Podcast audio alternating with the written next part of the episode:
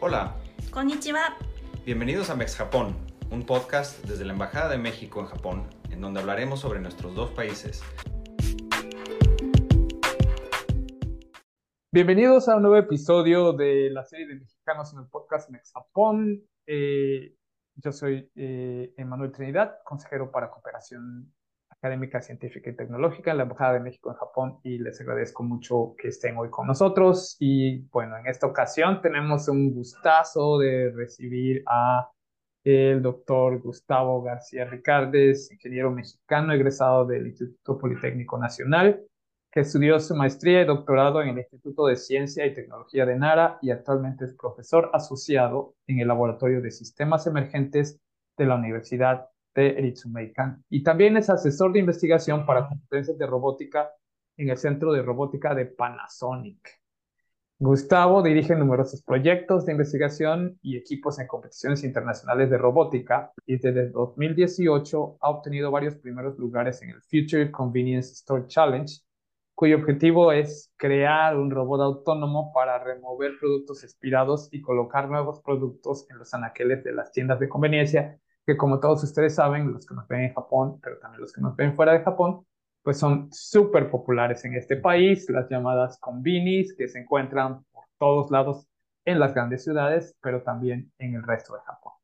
Y pues muchas gracias Gustavo por acompañarnos en esta ocasión, bienvenido. Muchas gracias por la invitación en este, a este podcast. Me alegra que podamos hacer este, esta sesión, formar parte de, de este esfuerzo de la Embajada por conectar a los mexicanos, ¿no?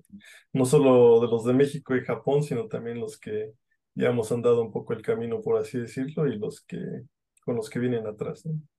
Pues muchas gracias. Oye, y para empezar, cuéntanos un poco sobre ti. ¿Quién es Gustavo García Ricardes? ¿De dónde vienes? ¿Cuál es tu perfil? Platica. Pues mira, yo soy eh, originario de la ciudad de Oaxaca, de Juárez, Oaxaca, una tierra Mm, hermosa. Después de graduarme del Politécnico, eh, como mencionaste, eh, obtuve la beca MEXT, que es una beca del gobierno japonés, eh, para los que no la conocen. Con esa pude estudiar la, la maestría y el doctorado en robótica. Eh, después hice un postdoctorado en la misma universidad y ahí, y ahí fue donde comencé mi carrera ah, académica, al principio como eh, profesor asistente y ahora soy eh, profesor asociado en, en la Universidad de Ritsumeikan. Mm, oye, y ya en Japón ya llevas un tiempo, ¿no? Como más de 10 años y, Así es. y bueno, pues cuéntanos, eh, bueno, ya nos contaste que fue la beca por lo que viniste, pero ¿qué más te atrajo a este país? ¿cómo fue que decidiste solicitar esa beca, decidirte por este camino de venir a Japón? Pues mira, lo que me, lo que me atrajo de Japón, ¿no? La, la primera vez, yo tuve la oportunidad de venir a, a Japón hace muchos años de, de vacaciones Mm, eh, y la verdad es que me dejó una impresión muy, muy positiva. Eh, Japón es una, es una mezcla de, de una cultura milenaria y tecnología de punta, ¿no? En un balance que se ve en muy pocos lugares. Por ejemplo, es una serie de rascacielos uno tras otro y, y luego de repente un pequeño templo ahí, ¿no? Que, este, que además es visitado día a día por muchos de los que van a esos rascacielos. Por ejemplo, hay esta avenida que tiene un tramo, que, es- que tiene una curva extraña, que nada que ver con nada ingenieril, o, sino simplemente es porque hay un árbol ahí sagrado que decidieron preservar, ¿no? mm. Eh, y, y, pues el mensaje es que no hay que olvidar lo importante eh, que, que, que te- lo importante que tenemos para nosotros en, en aras del progreso, ¿no? Y eso es una cosa muy, muy particular que, que me gustó de Japón y así fue como eh, decidí aplicar por la beca y, y venir a, a estudiar aquí. ¿Y fue difícil solicitar la beca? ¿Tuviste mucha competencia? ¿Fue más fácil? ¿Cómo lo- cómo te sentiste en ese proceso? Pues mira, em, como todo al principio y la primera vez que hace uno las cosas siempre tiene su, su dificultad. Yo tuve la fortuna de, de encontrar eh, gente que, que ya tenía la beca, ¿no? Y me pudieron platicar un poco de su experiencia. Eh, de ahí fui a, pues, siguiendo todo el proceso guiado por la, por la Secretaría de Relaciones Exteriores y también por la Embajada de Japón en México, ¿no? Y siguiendo las pláticas, el proceso. Eh, al principio, en los primeros filtros, pues hay, hay muchísima más eh, competencia, ¿no? De, no me acuerdo si éramos 600 o cuántos al principio para la primer plática de la Secretaría de Relaciones Exteriores, y de ahí se fue, ¿no? Los que cumplían con los requisitos y todo eran como, no sé, como 120. y de ahí los que se postularon eh, al, al, gobierno de Japón ya como 50, ¿no? Y al final creo que nos vinimos 13, ¿no? 12 o 13. Entonces, pues sí, de 600 a 12 sí es un... Es una gran diferencia. Es una gran diferencia, pero eh, fue un, yo siento que fue un proceso bien informado y, y, este, y guiado por tanto el personal de la Secretaría de Relaciones Exteriores como de la Embajada de Japón. Entonces, si tú sigues el proceso, no, no debes tener eh, mayor problema. Y, y, llegaste a estudiar en Nara, ¿no? En el Instituto de Tecnología de Nara. Cuéntanos, ¿cómo fue estudiar ahí? ¿Cómo fueron algunas experiencias como estudiante? Pues la verdad es que eh, yo, yo siento que, que, tuve mucha suerte. En, el, en el video promocional de NICE, que son, ah, como se llama por las siglas en inglés, salgo respondiendo una pregunta similar. En el video digo algo así como, aquí tienes todas las herramientas para hacer investigación de primer nivel. Y lo complementaría yo con decir que pues, también hay profesores que están haciendo un trabajo impresionante, ¿no? extraordinaria investigación. También agregaría que nadie está hecho un esfuerzo por atraer a, a muchos extranjeros, eh, por lo que tiene un ambiente internacional que nos ayuda a los extranjeros a sentirnos un poco más como en casa. Eh, eh, es una universidad relativamente pequeña porque son los de posgrados. Hay alrededor de mil estudiantes. Y cuando yo llegué éramos el, por ahí del 5% de, de extranjeros y ahora ya este, va por ahí del 20% de extranjeros. Oh. Entonces es una, es una buena oportunidad de tener mm. eh, pues extranjeros, mm, también mexicanos desde luego, pero eh, latinos y de cualquier parte del mundo trabajando juntos y viviendo esta experiencia. Oye, ¿por qué, para, practícanos para nuestra audiencia que nos ve desde México, ¿por qué piensas o por qué nos comentas que es importante que haya una mayor apertura a extranjeros en, en NIST o en las universidades japonesas en general? Pues eh, por varias cosas. Eh, una, yo creo que si hablamos en particular de México, yo siento que hay que hay mucho talento y si lo combinamos con, con eh, las facilidades de, de, obtener equipo, por ejemplo, para hacer investigación aquí en Japón, eh, creo que se pueden hacer grandes cosas, ¿no? Y por un lado, yo creo que es una parte de las políticas de, de Japón hacer ese tipo de cosas, ¿no? Y eso permea a, a universidades como NICE, que, que es una universidad nacional y, y quiere eh, hace muchos años, no me acuerdo, logró el, el premio de, de, la universidad que tenía más publicaciones en el país eh, con respecto al número de, de investigadores ¿no? que tiene. Y, y, ellos, ellos quieren atraer ese talento, hacer eh, colaboraciones con el extranjero y pues, unir fuerzas. ¿no?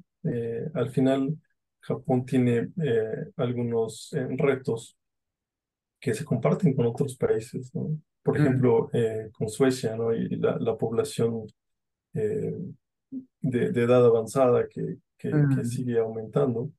Es un, es un reto que también lo tiene Suecia, ¿no? Entonces, pues, el unir fuerzas con, con países del extranjero, bueno, con otros países, es definitivamente eh, algo positivo. Muy bien, y ahora pues ya trabajas como profesor, ¿no? Dices que pasaste de ser profesor asistente, ahora ya eres profesor asociado. ¿Y cómo, es. Cómo, es ¿Cómo, platícanos entonces de tu experiencia, cómo es dedicarse a la docencia e investigación en una universidad japonesa? ¿Cambia, ¿Crees que cambia mucho en comparación con México?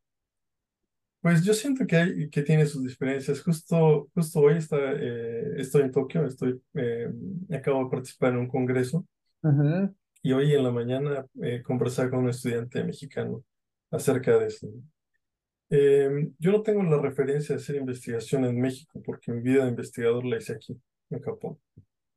Eh, me parece que una de las diferencias principales es la disponibilidad de recursos para hacer investigación aquí en Japón, ¿no? Presupuesto para comprar robots, para comprar cámaras, sensores, etcétera, para participar en congresos, para establecer colaboraciones internacionales, eh, etcétera. Y por el lado de la docencia, eh, uno de los retos, como te imaginarás, es la barrera del idioma. Mm. Eh, al tener estudiantes japoneses, eh, pues tiene sus, tiene sus dificultades, ¿no? Pero, pero este reto es normalmente superado cuando tienes estudiantes brillantes y muy motivados, ¿no? Y en, en, lugar de enfocarnos en hablar japonés o inglés, hablamos robótica, ¿no? Inteligencia artificial, ciencia. Creo que, creo que una de las características de muchos de los estudiantes japoneses es su, su disciplina y su constancia. ¿no? Ya ves que los japoneses dicen que la disciplina vence a la inteligencia. Mm. Eh, bueno, sin temor a, a, generalizar, la verdad es que creo que los estudiantes mexicanos tienen mucho talento. Con dedicación, herramientas y una buena guía se puede aprovechar este talento en beneficio de la robótica, de la ciencia, de la humanidad, etcétera. Y una, una cosa que me llama la atención, porque además es algo que comúnmente sale, pero de lo que estabas diciendo es eh, la barrera del idioma. O sea, tú enseñas en inglés o enseñas en japonés o en los Eh, dos. en los dos, en los dos, porque también tengo estudiantes eh, internacionales, ¿no? He tenido estudiantes de muchísimos países. Ahora tengo eh, uno de Suecia que, está aquí eh, trabajando con nosotros. Pero también las discusiones con los estudiantes eh, eh, japoneses pues son normalmente en japonés. Los estudiantes de doctorado ya dominan más el, inglés, pero los estudiantes de, de, de, la universidad o de los estudiantes de maestría todavía no dominan tanto el idioma, entonces hay que hablarlo en, en, en japonés y he dado clases en japonés, eh, expuesto en, en artículos científicos en japonés etcétera, ¿no? O sea, mi vida aquí es casi todo en, en japonés, excepto cuando hablo con extranjeros. O sea que sí es importante desde tu punto de vista para cualquier persona que esté considerando la posibilidad de venir a estudiar o hacer una carrera en Japón, aprender el idioma. Desde luego. Eh, o sea, yo, yo, yo no te diría que tienes que ser eh, experto en japonés antes de venir a Japón, ¿no? Mm. pero sí, tener unas bases, ¿no? Eh, es estudiar, por ejemplo, en, el Poli, en el Select, en el, o, en, en, en, en, la UNAM, hay muchos lugares donde pueden estudiar de manera gratuita o por muy poco dinero, pero hacer el esfuerzo de, de, aprender, de aprender el idioma te facilita la vida muchísimo, no solo en las cuestiones académicas, pero en la vida diaria también de, de comprar cosas, ¿no? preguntar dónde está qué, o sea, si no, si no dominas el idioma, o si en, al menos no pones el empeño en, en familiarizarte con el idioma, es, es complicado. Mm, mi oye, tu especialidad, pues básicamente son los robots, la robótica, Así la ciencia y su interacción con los seres humanos. Este, platícanos de esta, de tus investigaciones en este campo que suena fascinante. Claro que sí. Pues mira, cuando empecé así a pensar por primera vez en, el, tema de investigación, me imaginé un mundo lleno de robots. ¿Y qué sería eh, la característica más importante para hacer ese mundo una realidad? Eh, en ese tiempo llegué a la conclusión de que para convivir con robots lo indispensable era interactuar de una manera segura. Si tenemos robots no tan listos pero seguros, es mucho más probable que los usemos que si son listos pero peligrosos. Mm. Así fue como, como empecé a trabajar en seguridad humana para la interacción con robots. De ahí, bueno, eh, otro tema que me llama mucho la atención es hacer equipos entre humanos y robots. No solo convivir de manera segura, pero Ajá. también colaborar de una manera eficiente y productiva. Eh, uno pensaría que, por ejemplo, si tú pones un robot y un humano eh, juntos, que son eficientes ¿no? por separado, eh, uno pensaría que si los pones juntos se incrementa la eficiencia, pero lo que sucede en realidad es que no. La, eficiencia disminuye. El problema es que o el robot tiene que esperar al humano o el humano tiene que esperar al robot. Eh, o el humano no, no, no sabe cómo anticipar, no, sabe, no puede anticipar lo que el robot va a hacer. Entonces, para solucionar esto, he estado trabajando en proponer usar realidad mixta, que se llama inteligencia artificial. Eh, digo, en, en, breve, una, para realidad mixta se usa una especie de lentes en los que se sobreponen eh, objetos virtuales como flechas, por ejemplo, en el mundo real. Y con estos objetos virtuales puedes transmitir información del robot, información de la tarea, información de seguridad al humano de una manera muy, muy intuitiva. Y eso es básicamente lo que, lo que he estado, en lo que he estado trabajando y que espero continuar eh, trabajando. Seguridad y colaboración. Wow, o sea, lo que me estás diciendo es, uh, estás trabajando en desarrollar instrumentos o utensilios, cosas que se puede, puede utilizar un humano para interactuar y trabajar junto con un robot y hacer un equipo Así es. O sea, desde el, si te pones a, pensar en cómo sería la transición ¿no? entre un mundo de humanos a un mundo de robots, ¿no?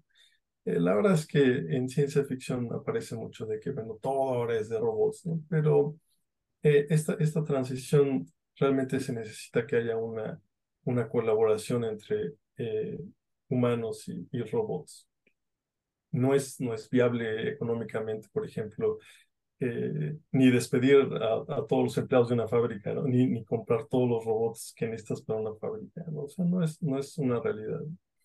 Entonces, tenemos que, que, hallar la manera en, en, aprovechar lo mejor que puede hacer el humano y lo mejor que puede hacer el robot y ponerlos juntos y lograr este, eh, pues esta convivencia eh, productiva esta convivencia en la que el, el, humano no se sienta, por ejemplo, en peligro por los movimientos del robot, ni, ni, ni por ejemplo, que se pierda en cuál es lo que debe hacer la tarea.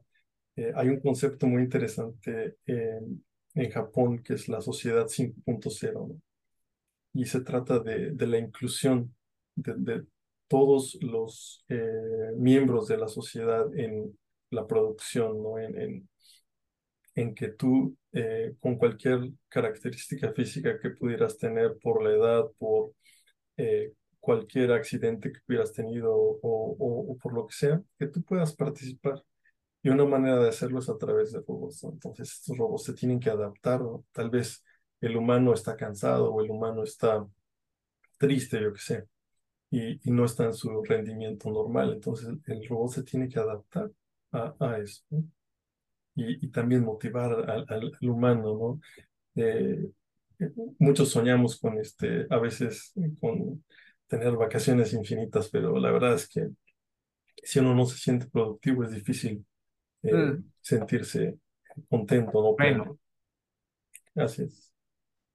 Y, y entonces, bueno, es que eh, cuando dices, hablas de la idea de un mundo lleno de robots, en realidad a lo mejor porque pues yo ya tengo bastante edad y para mí eso era como a los supersónicos y su robotina que hacía de todo y que todos los robots. Entonces, la idea de que los robots van a ser así, pero en realidad no es así. Los robots tienen muchos tipos de formas y son probablemente mucho más sencillos de lo que esperamos, no necesariamente un humanoide como, eh, y eso es lo que has un poco aplicado en este caso del, del, del reto para realizar labores en los convinis, en las tiendas de conveniencia.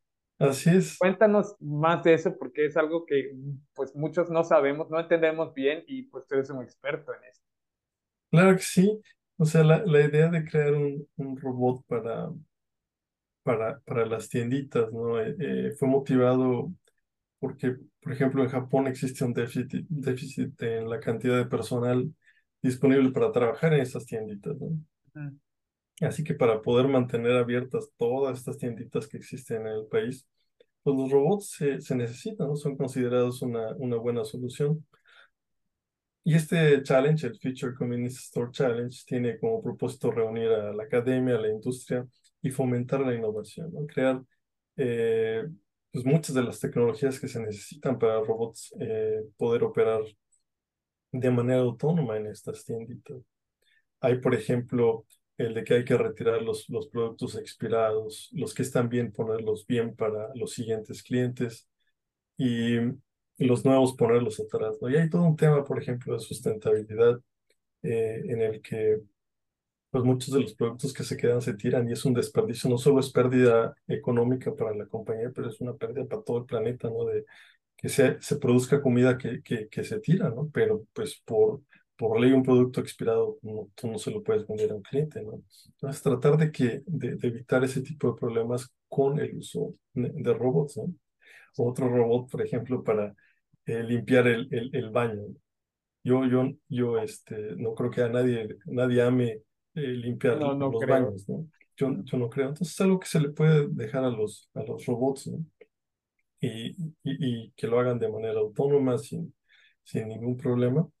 Y también eh, en lo que hemos trabajado es en, en entender o, en compartir ¿no? el, el, lo que los robots están percibiendo del mundo, que tienen otro tipo de sensores, otro tipo de, de, percepción del mundo.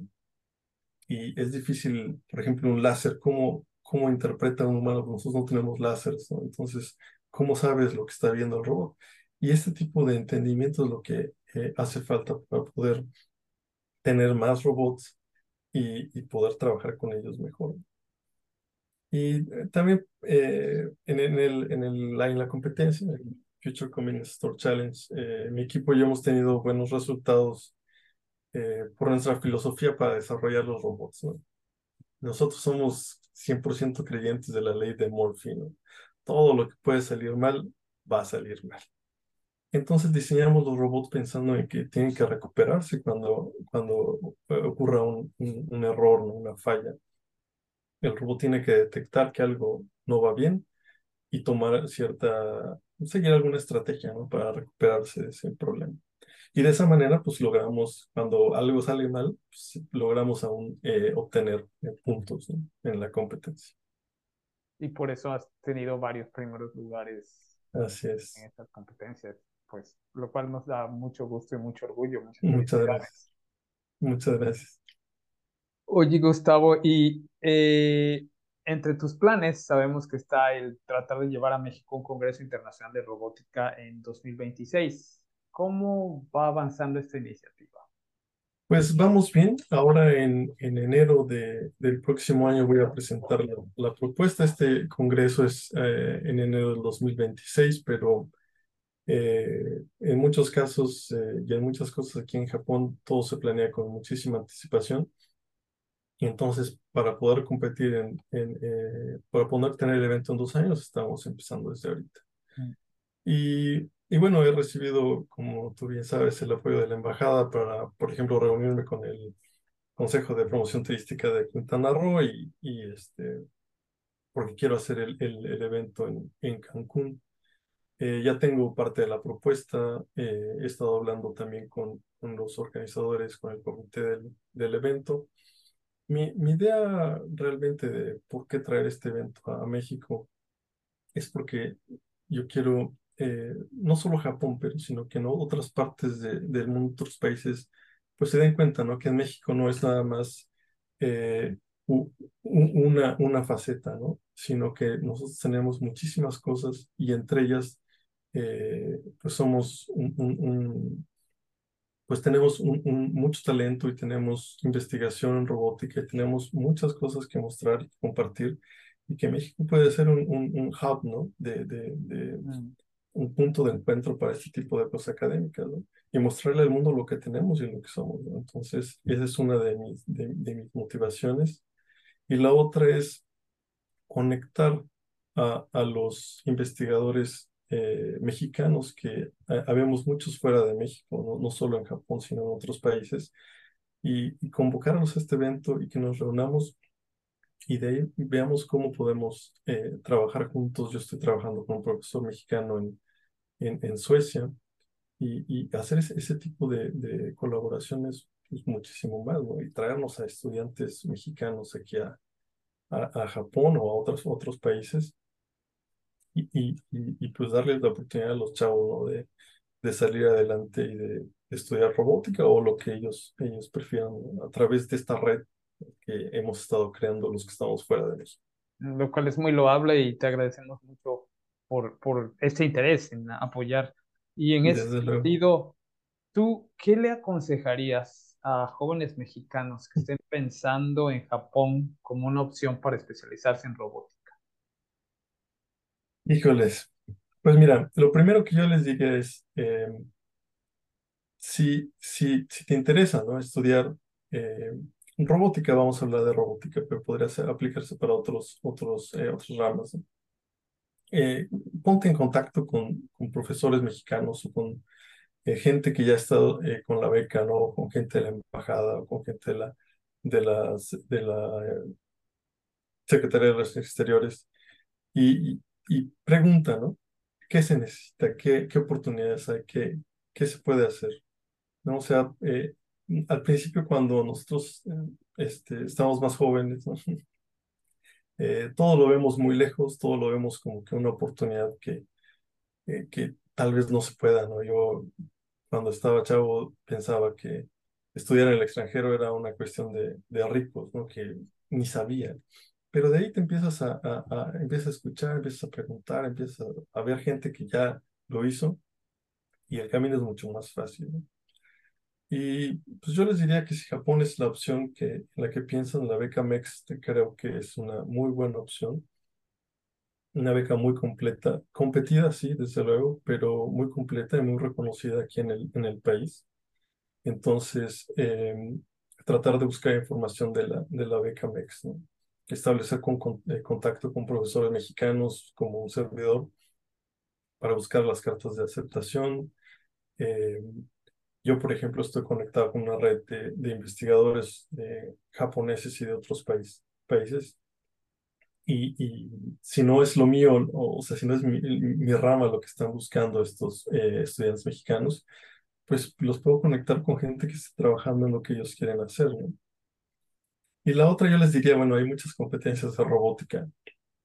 Eh, yo siento que las competencias traen algo excepcional. Eh, digo, por algo se hacen los Juegos Olímpicos, ¿no? Mm. Eh, el, el, el, espíritu de, de, competir es muy, muy innato en el, en el ser humano.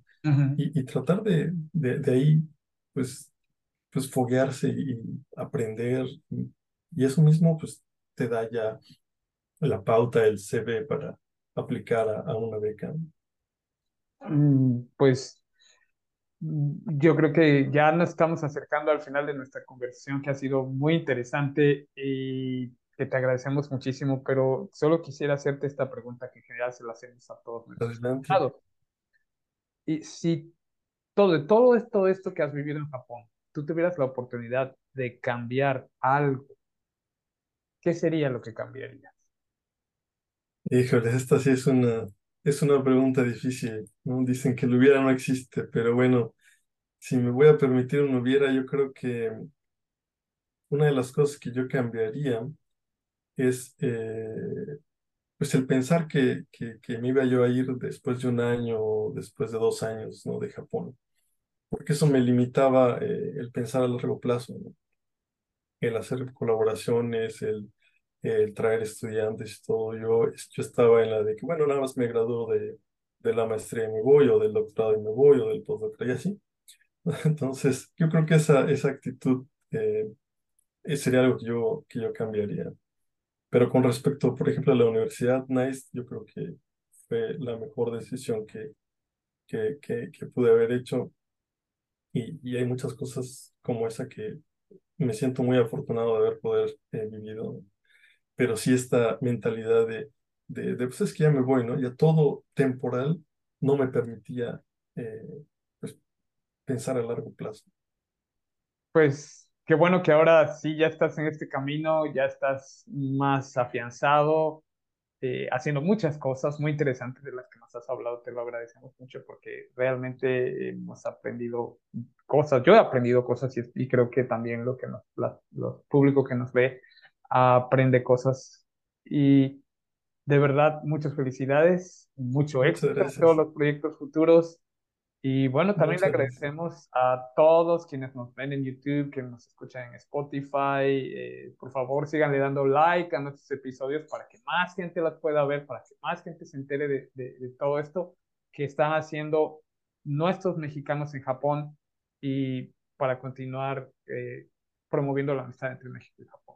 Muchas gracias. Hasta la próxima. Sayonara. Sayonara.